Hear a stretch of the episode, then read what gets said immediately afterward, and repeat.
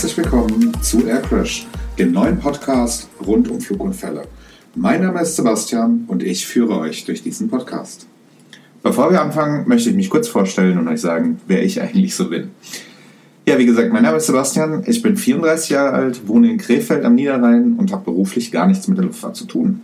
Allerdings habe ich mit 16 angefangen zu fliegen, besitze eine Privatpilotenlizenz für einmotorige Kolbenflugzeuge sowie eine Instrumenten- und Nachtflugberechtigung. Seit etwa vier Jahren kann ich aus privaten Gründen allerdings nicht mehr fliegen, befasse mich aber nach wie vor sehr intensiv mit der allgemeinen und der Zivilluftfahrt. Übrigens habe ich überhaupt gar keine Podcast-Erfahrung, seid also bitte ein bisschen nachsichtig mit mir. Über Kritik, Feedback freue ich mich allerdings sehr und äh, dementsprechend ja, immer her damit. Mit diesem Podcast möchte ich euch die Welt der Fluguntersuchung etwas näher bringen. Mir geht es dabei in erster Linie darum aufzuzeigen, wie sicher die Luftfahrt in allen Bereichen ist bzw. geworden ist. Und wie viele extrem unwahrscheinliche Ereignisse zusammenkommen müssen, dass was Schlimmes passiert. Mir ist dabei wichtig, dass dieser Podcast nicht, oder besser gesagt nicht nur, für die Experten da sein soll, sondern äh, vor allem für die interessierte Allgemeinheit. Daher versuche ich Fachbegriffe oder allzu tiefe technische Erklärungen so gut es geht zu vermeiden oder, wenn das halt mal nicht geht, äh, diese in einfacher Sprache zu erklären. Ja, Flugunfälle berühren uns oft alle auf eine ganz, ganz besondere Art und Weise. Medial fängt es an, die werden von den Medien seziert, es werden Schuldige gesucht und oft wird ja ganz vorschnell geurteilt oder es werden Tatsachen verdreht bzw. falsch wiedergegeben. Daher möchte ich mich hier in allererster Linie mit Unfällen befassen, bei denen die Ermittlungen abgeschlossen sind. Ob und wiefern auch aktuelle Themen hier Thema sein werden, das äh, ja, wird sich mit Sicherheit mit der Zeit zeigen. Die erste Folge befasst sich mit einem Unfall, der sicherlich viel noch im Gedächtnis ist. Dem Absturz des Air Force Fluges 447 mitten im Atlantischen Ozean. Zunächst eine kleine Zusammenfassung der Ereignisse. Am 31. Mai 2009 um 22.03 Uhr UTC, also der in der Fliegerei benutzten Weltzeit, die hier einer Ortszeit von 19.03 Uhr entspricht, startet Air France Flug 447 mit einem Airbus A330-200 von Rio de Janeiro nach Paris. An Bord befinden sich 212 Passagiere und 12 Besatzungsmitglieder, darunter drei Piloten, der Kapitän sowie zwei Co-Piloten. Der Flug führt an diesem Abend durch die innertropische Konvergenzzone, einem Tiefdruckgebiet in Äquatornähe, das für schwere Gewitter bekannt ist. So sind auch für diesen Flug Unwetter angekündigt. Um etwa 2 Uhr UTC überließ der Kapitän seinen Sitz dem ersten Co-Piloten, um seine Ruhepause anzutreten. Geflogen wird die Maschine seit dem Start durchgängig vom zweiten Co-Piloten. Um 2.10 Uhr UTC schaltet sich plötzlich der Autopilot ab und die Steuerungscomputer schalten auf das sogenannte Alternative Law, eine Steuerung, in der viele Flugparameter nicht mehr elektronisch überwacht werden. Wenig später ertönt eine Überziehwarnung. Das Flugzeug erkennt, dass es zu steil steigt und daher keinen Auftrieb mehr erzeugen kann. Wenn die Piloten jetzt nicht reagieren, fällt die Maschine wie ein Stein vom Himmel. Der nicht fliegende Pilot fordert den fliegenden Pilot zum Sinken auf. Die Überziehwarnung erlischt. Etwa eine halbe Minute später ertönt die Warnung wieder, diesmal dauerhaft. Der fliegende Pilot erhöht den Schub auf das maximal Mögliche. Der nicht fliegende Pilot übernimmt nun die Steuerung, sie wird aber augenblicklich wieder zurück an den anderen gegeben. Fünf Sekunden später kommt der Kapitän in das Cockpit zurück. Das Flugzeug sinkt nun, und zwar mit einer Geschwindigkeit von 10.000 Fuß pro Minute oder 50 Metern pro Sekunde. Weitere zwei Minuten später realisiert der Kapitän, dass der zweite Co-Pilot am Steuerknüppel bis zum Anschlag zieht. Das Flugzeug sank zu dieser Zeit sehr schnell mit der Nase nach oben zeigen.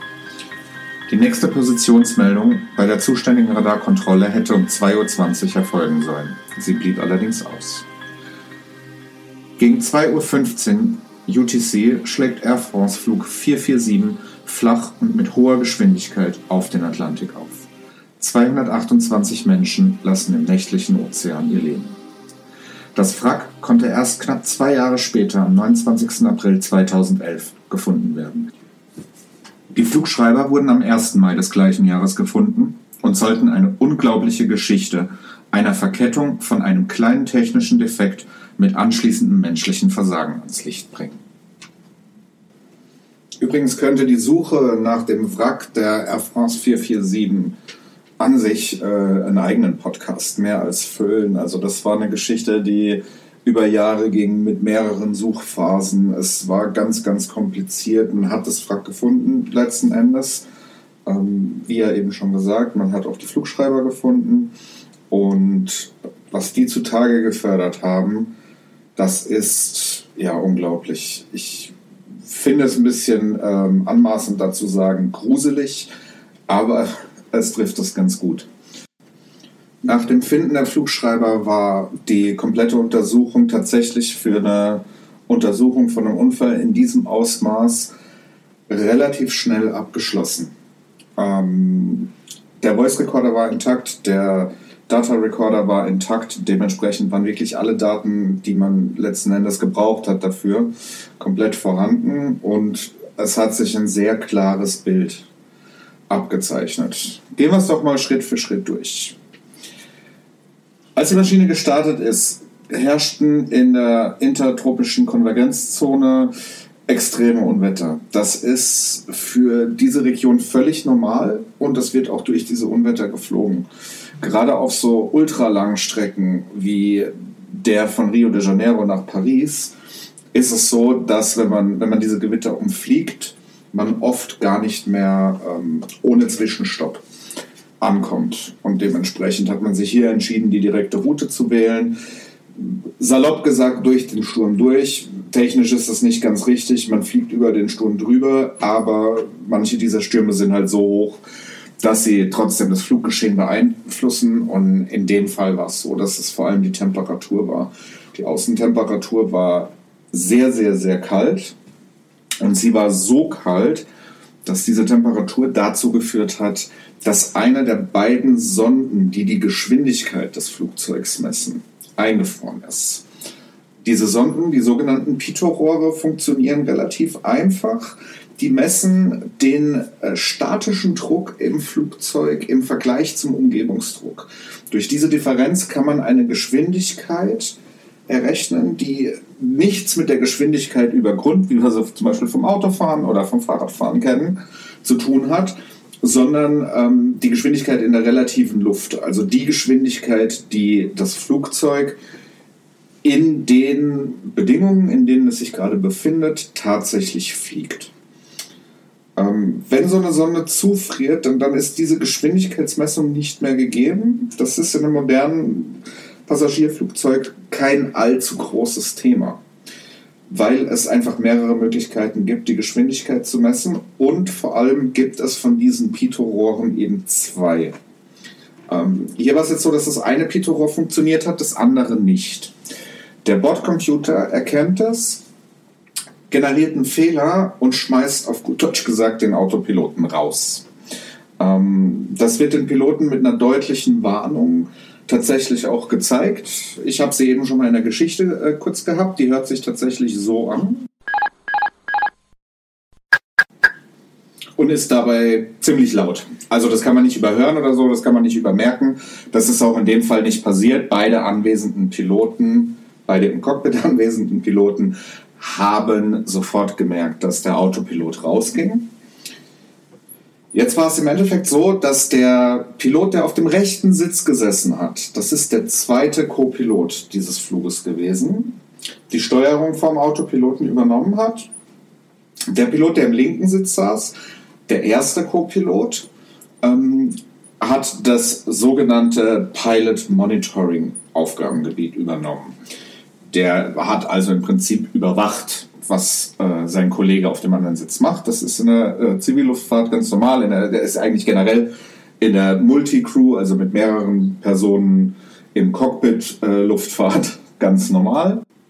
Und bis dahin auch überhaupt noch nichts Besonderes. Also auch, dass es mal im äh, Reiseflug irgendwie eine Fehlermeldung gibt oder dass es irgendwie den, den Autopiloten aushebelt, irgendwas sonst in die Richtung passiert, das ist überhaupt gar kein Thema, das kommt vor.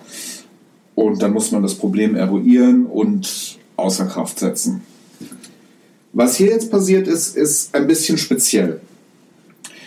Die Daten vom Flugdatenschreiber zeigen, dass der fliegende Pilot, also der auf dem rechten Sitz, quasi in dem Moment, wo er vom Autopilot die Kontrolle übernommen hat, bereits angefangen hat, an dem Steuerknüppel zu ziehen und das Flugzeug so zuerst den leichten, später stärkeren Steigflug zu bringen.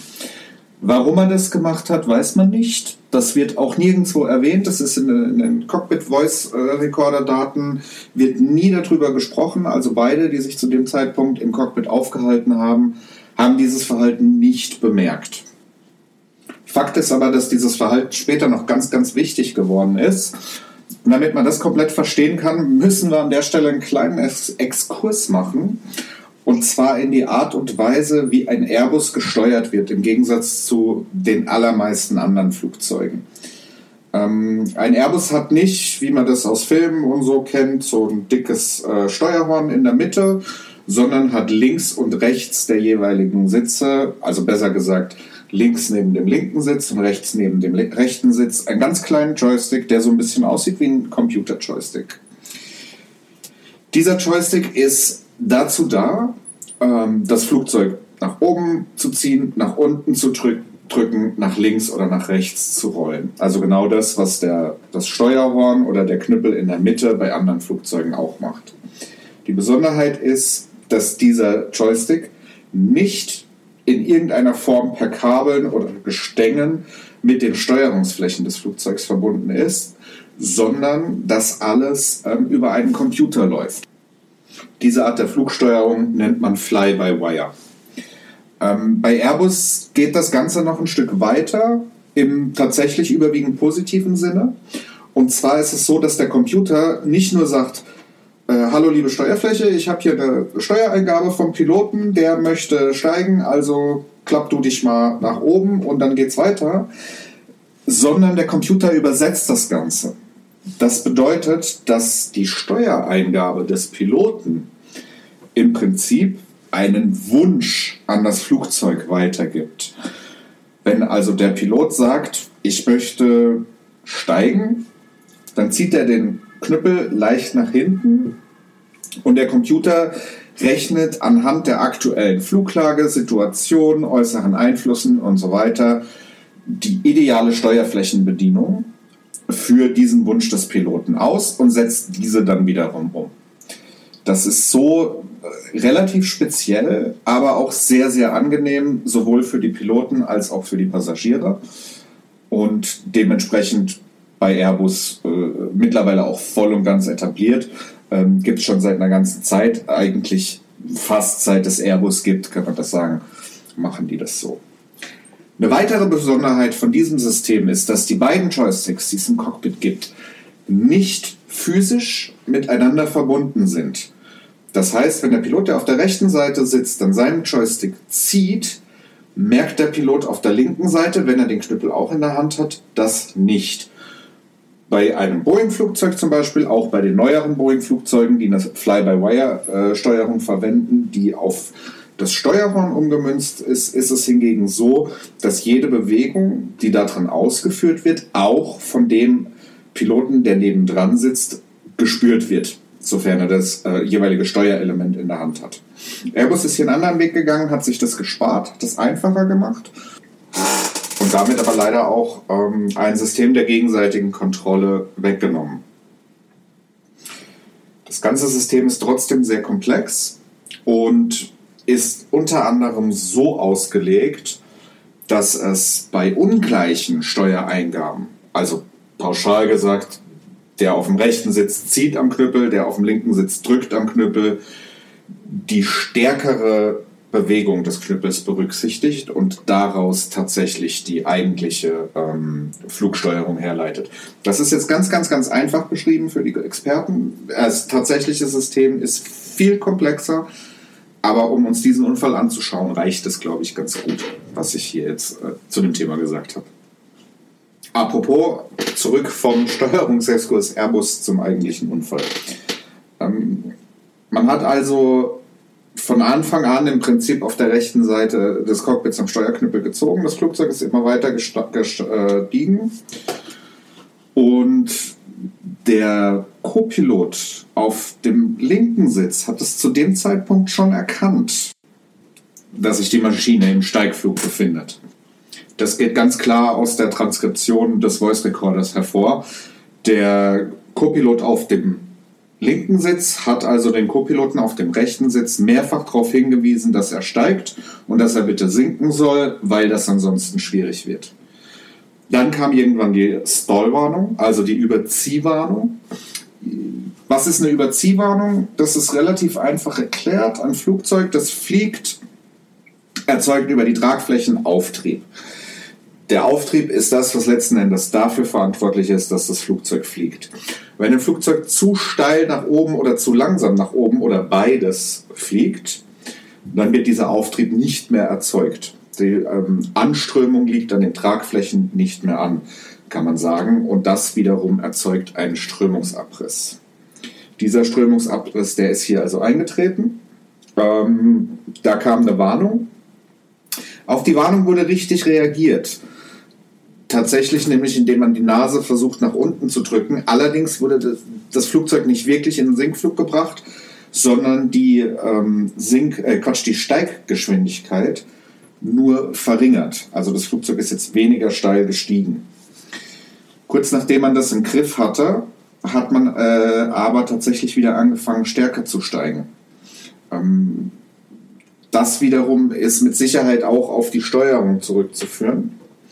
Hier weiß man tatsächlich sogar sehr genau, was passiert ist. Hier war es nämlich so, dass der Pilot auf dem linken Sitz eingegriffen hat, durch einen Steuerausschlag nach Nase nach unten die Steiggeschwindigkeit minimiert hat.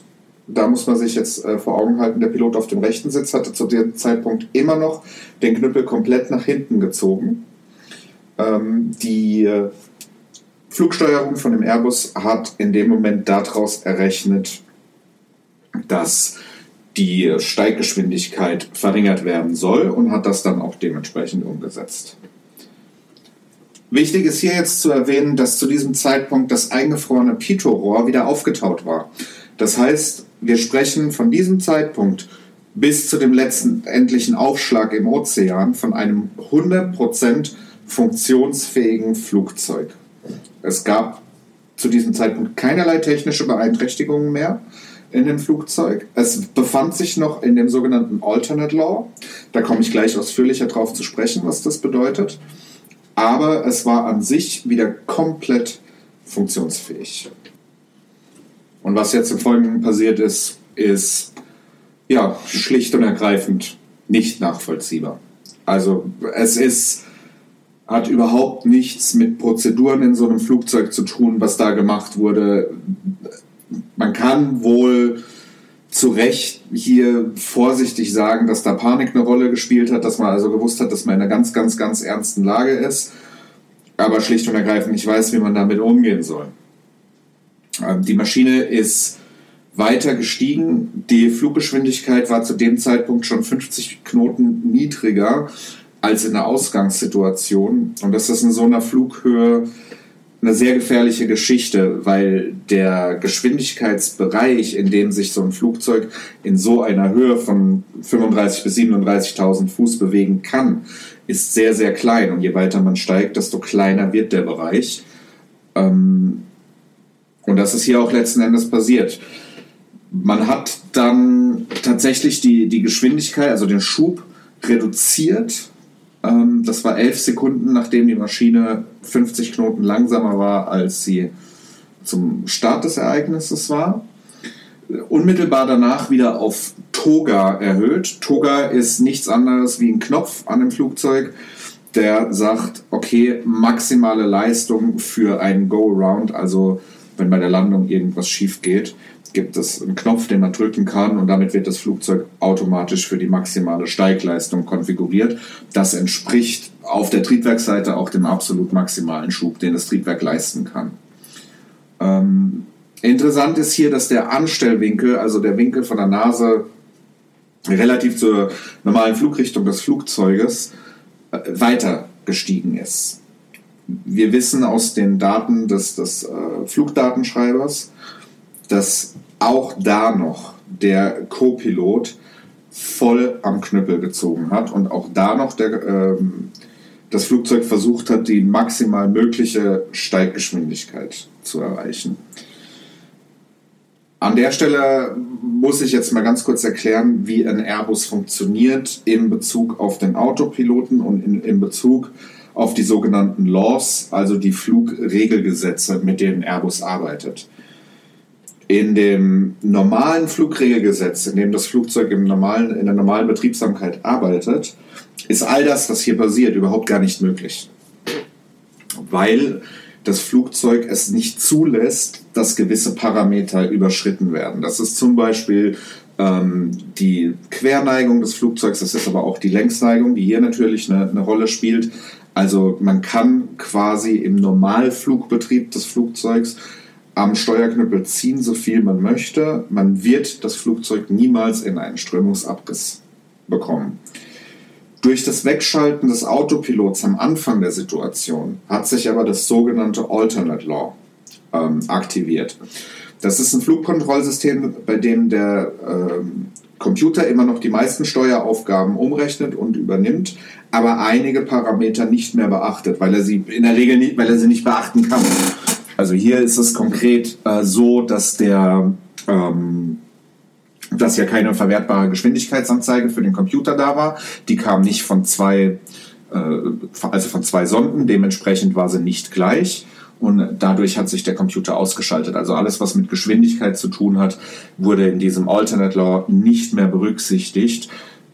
Dadurch hat der Pilot halt die Möglichkeit, das Flugzeug im Prinzip so steil zu stellen, wie er es möchte. Ähm, was hier letzten Endes, wie wir jetzt heute wissen, auch zum Unfall geführt hat. Das Ganze ging dann weiter. Ähm, der Pilot auf der rechten Seite hat weiter an dem Steuerknüppel gezogen. Der Pilot auf beide zusammen haben versucht, das Problem zu eruieren. Und auch da ist es in der Transkription des Voice Recorders ganz klar ersichtlich, dass zu dem Zeitpunkt beide nicht mehr wussten, was sie da eigentlich tun. Ähm, das klingt jetzt viel, viel härter, als es gemeint ist. So ein Flugzeug ist wahnsinnig komplex, so ein Ereignis ist wahnsinnig selten. Es ist auch nichts, was man regelmäßig trainiert, vor allem die Thematik unterschiedlicher Steuereingaben, die wir hier haben. Das ist eigentlich was, was aufgrund der Art und Weise, wie Cockpit Crews zusammenarbeiten, gar nicht erst passieren sollte. Also das ist gar kein Vorwurf in dem Sinne, sondern eine sachliche Feststellung. Die beiden wussten wirklich nicht mehr, was tun. Mittlerweile war, der, äh, war der, der Kapitän dieses Fluges auf dem Weg zurück ins Cockpit, wo er dann eine Situation vorgefunden hat, die wirklich äh, bizarr und seltsam gewesen sein muss für jemanden, der eigentlich weiß, was er da tut und ja, dann damit konfrontiert wurde. Da können wir uns jetzt vielleicht noch mal kurz die Lage von dem Flugzeug ähm, verdeutlichen, was in dem Moment, in dem der Kapitän ins Cockpit gekommen ist, Sache war. Das Flugzeug war also mit einem Anstellwinkel gegenüber dem Luftstrom von 40 Grad unterwegs. Also ganz einfach gesagt, die Nase des Flugzeuges hat 40 Grad nach oben gezeigt.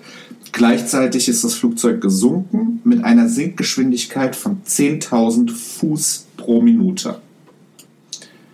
Das entspricht ähm, einer Sinkgeschwindigkeit von 50 Metern in der Sekunde oder vielleicht ein bisschen eingängigerer Wert 180 km/h.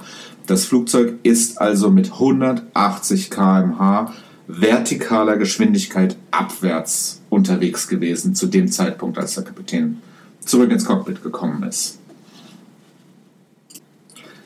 das war jetzt eine Extremsituation, wenn man völlig ohne Vorwissen, was vorher passiert ist, in die reinplatzt, in Anführungsstrichen. Da kann man keinem Piloten der Welt einen Vorwurf draus machen, dass er da nicht versteht, was, was da los ist, was da passiert, letzten Endes. Tatsächlich hat es zwei Minuten gedauert, bis der Kapitän realisiert hat, dass das Höhenruder bis zum Anschlag gezogen ist, beziehungsweise gezogen war. Ähm, und ab da muss das eine ganz, ganz, ganz schlimme Situation in diesem Cockpit gewesen sein, weil eigentlich er natürlich sofort gesehen hat, dass dieser Fehler nicht mehr korrigierbar war. Das Flugzeug hatte zu dem Zeitpunkt noch eine Vorwärtsgeschwindigkeit von 200 km/h und war nach wie vor mit, ich sage es jetzt einfach mal in km/h, zwischen 180 und 220 km/h vertikal abwegs, ab, abwärts unterwegs. Es ist also wirklich so blöd, wie es klingt, wie ein Stein vom Himmel gefallen. Die Transkription von dem Voice Data Recorder liest sich ab dieser Stelle auch schwierig. Also wenn man überlegt, dass das keine Geschichte ist, die jemand erzählt, sondern ein reales Ereignis, dann ist es ab da wirklich ganz, ganz, ganz schwierig. Es wird nur noch panisch durcheinander geredet. Ähm, der Pilot auf dem linken Sitz fragt den Kapitän, was er glaubt, was man tun soll. Der Kapitän sagt, ich weiß es nicht. Der Pilot auf dem linken Sitz schreit den Pilot auf dem rechten Sitz an, zieh hoch, zieh hoch, zieh hoch. Daraufhin sagt der Pilot auf dem rechten Sitz, aber ich ziehe doch die ganze Zeit voll hoch. Da ist wohl der Punkt, wo der Kapitän gemerkt hat, was Sache ist. Er ruft dann rein, zieh nicht hoch, zieh nicht hoch. Daraufhin sagt der Pilot auf dem linken Sitz, geh in den Sinkflug, gib mir die Steuerung, die Steuerung an mich.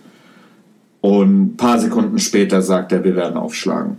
Also man hat da schon gewusst, dass es zu spät ist und leider für die beiden sitzenden Piloten ähm, hatten sie auch noch ein bisschen Zeit zu realisieren, dass dieses Flugzeug jetzt abstürzen wird, weil sie einen ganz gravierenden Fehler gemacht haben. Führt im Endeffekt natürlich auch dazu, dass die Flugunfalluntersuchung natürlich absolut zum gleichen Schluss kommt, also dass der Flugunfall zu 100% auf äh, pilotentechnisches Fehlverhalten zurückzuführen ist die BEA, die französische Flugunfalluntersuchungsorganisation, die hier die Untersuchung geleitet hat, führt unzählige Pilotenfehler in diesen letzten Minuten dieses Fluges auf. Ähm, technische Fehler ganz klar. Dieses ursprünglich vereiste Pitot-Rohr. Ähm, allerdings das nicht unfallursächlich, weil das tatsächlich eine Situation ist, mit der man hätte umgehen können. Für dieses spezielle Flugzeug gibt es sogar eine Pro, äh, Prozedur, die laut Handbuch anzuwenden ist, wenn die Geschwindigkeitsanzeigen links und rechts nicht übereinstimmen, äh, was hier überhaupt nicht gemacht wurde und von Anfang an nicht gemacht wurde. Wie es dazu kommen konnte, das werden wir nie erfahren. Ähm, alle drei Piloten waren erfahren, also alle drei hatten mehrere tausend Flugstunden. Der Kapitän sogar über 10.000. Ähm, ja, es ist ganz, ganz, ganz schwierig nachzuvollziehen, warum das letzten Endes so passiert ist. Zu dem Schluss kommt übrigens auch die leitende äh, Fluguntersuchungskommission von der BEA, die tatsächlich äh, verschiedene Sicherheitsempfehlungen daraufhin ausgesprochen hat. Und zwar solche Empfehlungen, in denen es eigentlich durchgehend um die Ausbildung ging dass man also sich die Ausbildungsprogramme der Airlines wirklich im Detail nochmal anschaut, da verschiedene Änderungen ähm, umsetzt und vor allem in dem Bereich ähm, der Übernahme der manuellen Steuerung vom Autopiloten und ähm, der Kommunikation unter einem. Soweit also zu unserer Analyse von diesem Unfall. Ähm, ich möchte jetzt doch noch mal kurz darauf eingehen, was für Umstände hier letzten Endes zum Absturz geführt haben, um einfach nochmal klarzumachen, wie viele seltsame Situationen zusammenkommen mussten, dass dieser Unfall überhaupt erst passieren konnte. Das Ganze geht los mit Wetter. Es ist ein bisschen unrealistisch, wenn man sagt, man hätte dieses Wetter umfliegen müssen. Das ist weder ähm, in den Prozeduren vorgesehen, noch äh, sonst in irgendeiner Weise erforderlich. Nichts, nichtsdestotrotz ähm, hat man sich halt als Crew dieses Fluges schon bewusst sein müssen, dass man durch schwieriges Wetter fliegt. Als dann ähm, das eine Pitot-Rohr eingefroren ist und in der Folge der Autopilot ausgestiegen ist, war die Fehlermeldung neben dem akustischen Signal, dass der Autopilot ausgestiegen ist, ein sogenanntes Unreliable Indicated Airspeed, also eine unzuverlässige Anzeige der Fluggeschwindigkeit. Für diesen Fehler gibt es eine Prozedur, die man hätte befolgen können. Dann wäre das Ereignis genau an dieser Stelle zu Ende gewesen. Ähm, weiterhin war, wäre es die Aufgabe des äh, Pilot Monitoring, also des Piloten zu dem Zeitpunkt auf dem linken Sitz gewesen, auch die Steuereingaben des rechten Piloten optisch zu überwachen, sprich auf den Sidestick zu schauen. Die Möglichkeit hatte er, er kann von da, wo er sitzt, da hinschauen und dort hätte er erkennen können, dass derjenige ähm, den Stick voll nach hinten zieht. Das hat er auch nicht gemacht. Als die Stallwarnung kam, hat ja mindestens einer im Cockpit verstanden, dass es eine echte Stallwarnung ist ähm, auch für eine Stallwarnung gibt es ein, eine Prozedur, die da heißt, die ist in allen Bereichen des Fliegens gleich, Nase nach unten. Geschwindigkeit aufbauen oder ähm, wie man in der Luftfahrt sagt, Höhe für gegen Geschwindigkeit tauschen. Das ist überhaupt nicht passiert. Man hat also ähm, die Nase nicht runtergenommen, auch wenn man es versucht hat. Man hat es wohl nicht vehement genug gemacht. Der Pilot auf der linken Seite hat im weiteren Verlauf äh, gesagt, dass er die Kontrolle übernimmt. Die Reaktion des Piloten auf der rechten Seite hätte sein müssen, die Hand vom Stick wegzunehmen. Hat er nicht gemacht. Ähm, als der Kapitän reingekommen ist, hätte er auch von seiner Position, wie er in das Cockpit gekommen ist, durchaus sehen können, dass ähm, am rechten Stick gezogen wird.